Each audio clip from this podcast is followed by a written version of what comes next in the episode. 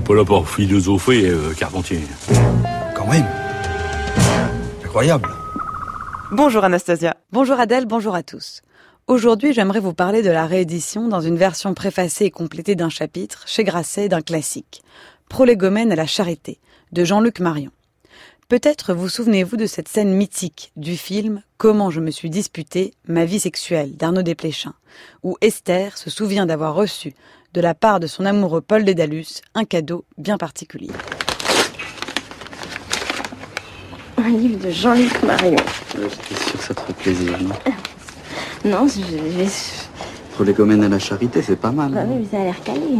Non, mais tu sais, je m'intéresse à la théologie. Bon, j'ai dû lire tous ces livres, mais je sais pas, celui-là, j'ai dû l'offrir cinq fois. Ah. Un truc Comme ça. Eh bien, je suis contente d'être la sixième. Oh. Non, ça me touche. Tu, tu as pensé. Bah, j'ai pensé que t'aimerais lire ça. hein. Tu, tu aurais pu m'offrir des bijoux quand même. Et tu m'offres un livre de l'autre emmerdeur, là, Jean-Paul. euh, Jean-Luc. Jean-Luc, je sais pas quoi. Alors oui, Paul Dédalus aurait pu offrir des bijoux à Esther. Pas sûr cependant que cela aurait suffi à sauver leur couple. Mais là n'est pas la question. En évoquant l'ouvrage Prolégomène à la charité, Arnaud Desplechin savait ce qu'il faisait, car il s'agit, de loin, d'une des plus belles méditations sur l'amour qui soit. Introduit dès ses plus jeunes années à la pensée d'Edmund Husserl et à celle de Martin Heidegger, influencé par le philosophe Ferdinand Alquier et le théologien Hans Urs von Balthasar, Jean-Luc Marion est emblématique de ce que Dominique Janicot appelle le tournant théologique de la phénoménologie. En France, dès 1935 s'opère une division entre phénoménologie athée avec Sartre et Merleau-Ponty et phénoménologie religieuse avec Ricoeur et Lévinas. C'est dans la postérité de la phénoménologie religieuse que s'inscrit Jean-Luc Marion. Je cite l'avertissement de l'auteur. L'amour, donc à terme la charité, ne respecte pas les logiques de la rationalité qui calcule, des étangs qui sont, du monde qui veut. Non que lui demande toute rigueur, au contraire. Mais l'amour déploie simplement sa propre rigueur, la dernière rigueur, suivant une axiomatique absolument sans pareille. Aussi longtemps que nous l'ignorons, la pensée de l'amour et sa pratique nous restent comme telles interdites. Fin de citation. L'auteur prévient, il ne veut pas dire l'amour ou laisser la charité se dire. Il tente de dégager quelques prolégomènes, c'est-à-dire quelques notions préliminaires mais essentielles, pour comprendre à quelles conditions la charité peut parfois apparaître dans notre pensée. À quelles conditions surtout la charité peut apparaître à notre pensée dans le monde tel qu'il est et tel qu'il va? Je cite encore l'auteur.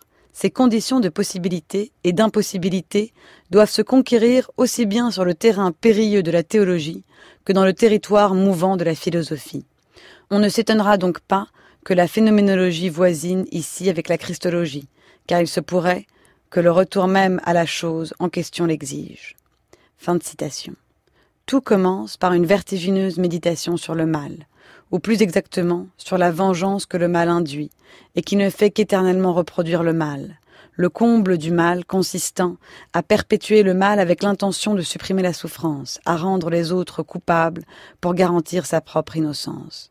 Mais alors que faire? La seule manière de ne pas perpétuer le mal consisterait sans doute à ne pas tenter à tout prix de s'en défaire, pour ne pas risquer d'y engloutir un autre homme, écrit Jean-Luc Marion, pour ajouter ensuite Le Christ ne vint le mal qu'en refusant de le transmettre, donc en l'endurant jusqu'au risque de mourir. Contrairement à Satan, dont la puissance, selon la formule de l'auteur, reste analphabète à la charité, enfermé dans l'enfer qui ment, dans la vengeance perpétuelle qui n'est qu'anéantissement.